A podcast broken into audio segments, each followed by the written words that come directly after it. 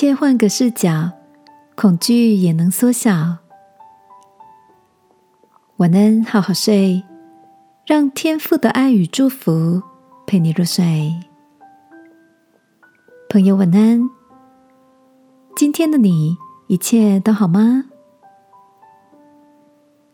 前一阵子陪家人带着小侄子、侄女到游乐园玩，看到云霄飞车在空中快速来回穿梭的样子，小侄子拉着爸爸的手。说他想坐，但又害怕。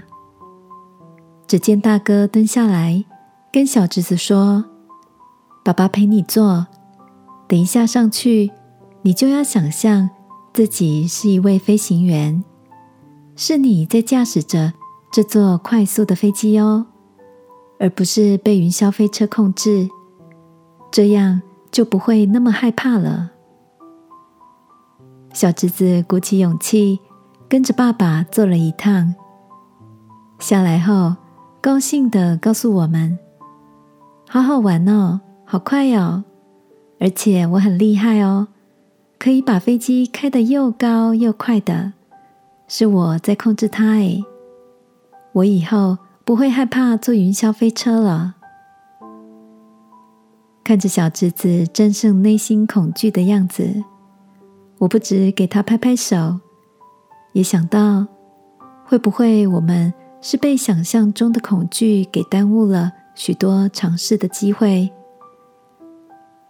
如果在我们害怕的时候，有一双大手牵着我们，或是提醒我们换个看困难的角度，是不是也就能面对那个慌张的时刻？诗篇里提到。我曾寻求耶和华，他就应允我，救我脱离了一切的恐惧。亲爱的，有哪些让你感到害怕面对的人、事情或是场景吗？这个夜晚，让我们来祈求天父牵着我们的手，一起来面对。亲爱的天父。谢谢你陪我面对眼前的风浪，求你给我更高的眼光，用不同的视角将恐惧缩小。奉耶稣基督的名祷告，阿门。晚安，好好睡。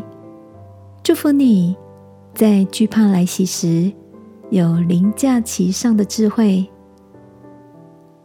耶稣爱你，我也爱你。